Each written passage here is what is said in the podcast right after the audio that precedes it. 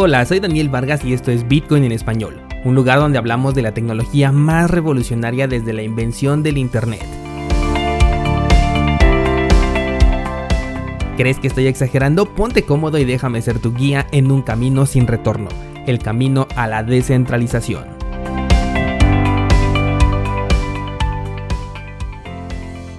¿Qué tal descentralizado? ¿Cómo estás? Hoy es martes 18 de agosto de 2020. Seguro que estás muy contento porque Bitcoin ya rompió esa resistencia que teníamos en los 12.200. Pero, pero, no hay que confiarnos. Recuerda que esta resistencia es únicamente una línea imaginaria dibujada a la que muchos le tienen confianza, pero no deja de ser eso nada más, una línea imaginaria. El análisis técnico nos sirve para encontrar el camino de menor resistencia en el futuro con base en las acciones del pasado. Pero recuerda que por cada análisis alcista también hay un análisis bajista y ambos tienen exactamente las mismas posibilidades de cumplirse. Y te lo digo no para desilusionarte, sino para que regresemos los pies sobre la tierra, porque me extrañó mucho ver cómo en, en un minuto después de romper la resistencia el precio tuvo una caída impresionante que seguramente liquidó a muchas personas que tenían sus órdenes de compra apalancadas una vez rompiendo esta resistencia, órdenes en largo. Te lo comento porque este es un perfecto ejemplo de cómo un análisis técnico basado en líneas en el gráfico dibujadas puede resultar impredecible aun cuando la señal aparentemente es confirmada. Te compartía ayer por Instagram que a pesar del movimiento observado, yo sigo manteniendo en observación mis zonas de compra, las cuales en realidad no son fijas, si el precio continúa subiendo, estas zonas las voy moviendo, pero de cualquier forma puedes pasar a checarlas allí en mis historias de Instagram, que por cierto tienes aquí el enlace en las notas de este programa, para que vayas directo al Instagram, ¿vale? Entonces pendientes si es un movimiento que nos motiva demasiado, pero no perdamos el piso, ¿de acuerdo? Antes de comenzar con las noticias, déjame comentarte que el día de hoy comenzamos con un curso que me han pedido mucho y es el curso de TradingView, una de las mejores plataformas para realizar análisis técnico con multitud de herramientas e indicadores. Puedes pasar a ver la primera clase completamente gratis entrando a cursosbitcoin.com diagonal TradingView. Te voy a dejar también el enlace aquí en las notas del programa para que vayas directamente con un solo toque. Ahora sí, vámonos con las noticias y vamos a comenzar hablando de mi tío, el señor Warren Buffett, el cual parece ver cerca el momento de la gran caída del mercado. Esto te lo digo porque después de ser un gran detractor del metal dorado, ahora ha invertido una muy fuerte cantidad, ya sabemos que este señor no se anda con cambio, este señor invierte en grande y lo invirtió en acciones de una empresa minera de Argentina. Esto provocó muchísima confusión dentro del sector, sobre todo porque este señor Buffett siempre me ha dicho que me aleje del oro ya que su rendimiento es prácticamente nulo. Él suele decir por cada dólar que invierto tendría menos de 0.01 de ganancia si comprara oro. Y es que recordemos que el oro es un activo eh, reserva de valor, que quizás en el corto plazo sí puede darte ganancias, pero esto correspondería a la actividad de trading, lo cual quiere decir que el riesgo de perder también está implícito. Esta actividad no representa una inversión, por lo tanto, en el largo plazo la ganancia es nula debido a que cuando el precio del oro se dispara es porque el precio del dólar se ha depreciado en gran medida. Lo que quiere decir es que si tienes la cantidad, por ejemplo, para comprar una casa y en lugar de ello lo inviertes en oro, después de 10 años tú tendrás una mayor cantidad de dólares que los que invertiste, pero tu poder adquisitivo seguirá siendo el mismo, apenas será el suficiente para comprar exactamente la misma casa que viste hace 10 años. Obviamente hay muchos factores que pueden influir en este ejemplo, solo quiero que se entienda que la ganancia en dólares que representa el oro en el largo plazo es realmente efímera porque el poder adquisitivo sigue siendo el mismo. Con Bitcoin las cosas son diferentes porque la apreciación de la moneda es mucho más grande dejando a la inflación muy por debajo de las ganancias ofrecidas. Esta es la primera vez que Buffett hace una inversión de este tipo, lo cual ha puesto a dudar a los inversionistas. Aún así, el SP500 sigue bastante cerca de alcanzar su máximo histórico anterior. Tal vez hasta ese sea un motivo por el cual mi tío hizo este movimiento. Fíjate qué postura tan interesante tiene este señor sobre el oro, y te leo lo que una vez dijo.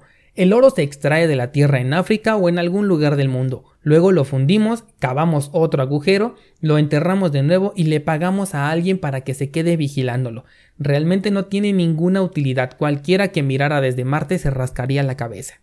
Si comparamos esta definición que nos ofrece uno de los inversionistas vivos más importantes de toda la historia, imagínate en qué lugar deja Bitcoin al oro. Porque tiene razón, el oro simplemente lo sacamos y después lo volvemos a meter en una bóveda escondida en algún lugar del mundo custodiada por personas. Tenemos que pagar por un lugar, tenemos que pagar por crear la bóveda, tenemos que pagar por el resguardo de este metal. Bueno, en realidad nosotros no pagamos, sino las personas que tienen el oro almacenado. Entonces imagínate todo lo que tienes que gastar simplemente para tener oro y el tiempo que tendrías que mantener ese oro ahí estacionado, ocupando un lugar, ocupando recursos, simplemente para recuperar la inversión que hizo en mantenerlo ahí almacenado. Y de hecho seguramente ni siquiera puedan recuperarlo, al menos a través de este medio. Vamos a ver de cerca lo que sucede en el mercado los próximos meses porque este señor no da paso a ciegas, así que seguramente algo está por venir y no será esta semana o quién sabe, pero los movimientos siempre los hace con antelación. La siguiente nota es muy interesante y es que el señor Vitalik Buterin dice que Ethereum 2.0 es mucho más difícil de implementar desde una perspectiva técnica de lo que este señor pensaba. Esto no debe de sorprender a ningún descentralizado porque hemos venido comentando cómo la opinión de este señor ha venido cambiando en los últimos meses ha mentido deliberadamente dando fechas imposibles de cumplir e incluso ha puesto en riesgo la seguridad del código con tal de forzar su producto a salir este mismo año. Esto es una clara muestra de que la propia fundación y su dirigente no tienen absoluta idea de lo que están creando. Además, están trabajando bajo presión y contrarreloj, porque cada segundo que se tardan en lanzar Ethereum 2.0 es un segundo en el que Ethereum podría colapsar por causa de la rápida y burbujeante adopción de DeFi. Clara muestra de esto es que incluso el fin de semana las comisiones de gas por transferir tokens ERC20 y Ethereum fueron muy altas comparadas con la media tradicional, y aunque sí se vio una ligera mejora en el día domingo, la comisión aún era demasiado alta, y lo sé perfectamente porque tuve que mover unos tokens de BAT, ya que la moneda se está acercando a uno de los objetivos que les compartí hace un par de meses por Instagram, y la comisión que tuve que pagar por una pequeña posición que tenía en Bitso me dio mucho coraje porque la verdad fue demasiado alta. No era mi posición principal de BAT, esa sí la tenía en algún lugar donde puedo yo controlar la comisión, pero cuando vi que se venía un movimiento, de hecho también se los compartí por Instagram, compré un poco más de este token y no pude sacarlo de Bitso justamente por este tema de las comisiones, hasta este domingo que realmente fue necesario porque se estaba llegando a mi objetivo y pagué 13 monedas de BAT cuando normalmente solía pagar no más de 2. Pero bueno, el punto es que eh, esto es una evidencia de que la red de Ethereum está siendo sobrepasada y estoy viendo pistas de que Ethereum 2.0 va a salir al mercado con cientos de errores. El mismo Vitalik Buterin dijo, es posible que algunas aplicaciones de Ethereum fallen y otras tengan éxito. Si las veces que te he contado que Ethereum es un experimento en su versión alfa no me has terminado de creer, las propias palabras de su descabellado creador deben ayudar a esta idea, ¿no crees? Te lo dejo a tu criterio. Lo que estoy viendo es que la presión de la gente, las comisiones, los productos DeFi, todo esto van a hacer que anuncien Ethereum 2.0 cuando todavía no esté listo lo cual va a hacer que el precio de la moneda probablemente se vaya a la luna con este anuncio para después convertirse en una burbuja de las fulminantes. ¿Te acuerdas del capítulo de ayer sobre burbujas cíclicas y burbujas fulminantes?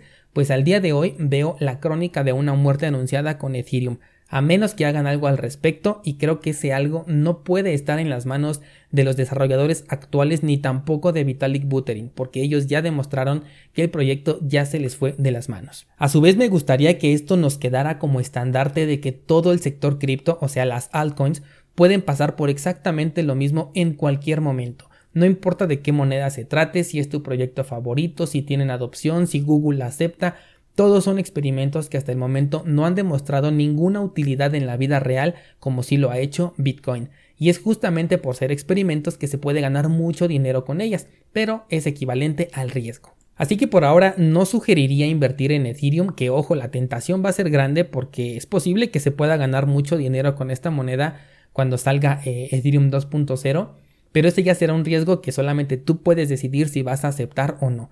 Además, claro de que simplemente estoy especulando, pero quién sabe, igual y sale la versión 2.0 y el precio nunca sube. Tú vas a decidir si quieres correr este riesgo o no. Por otro lado, otra moneda con la que tendría cuidado es Ethereum Classic. Parece que la era de los Ethereums ha llegado a su fin. Y es que después de los ataques ocurridos la semana pasada donde se hicieron ataques de doble gasto, el exchange de OKEX, que por cierto este exchange asumió la pérdida producida por Ethereum Classic, y le reembolsó a sus usuarios este dinero. Este es un dato importante. ¿eh?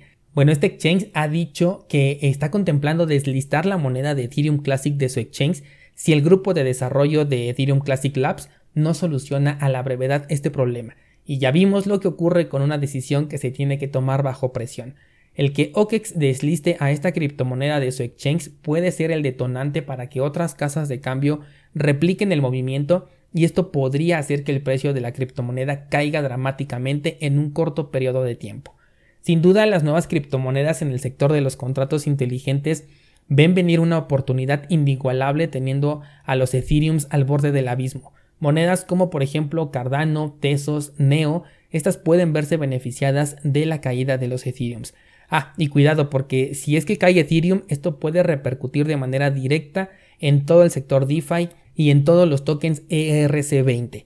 En lo personal, BAT es el único y último token ERC20 con el que me quedo y he decidido a partir de este momento no tener ningún otro hasta ver en qué termina todo este rollo.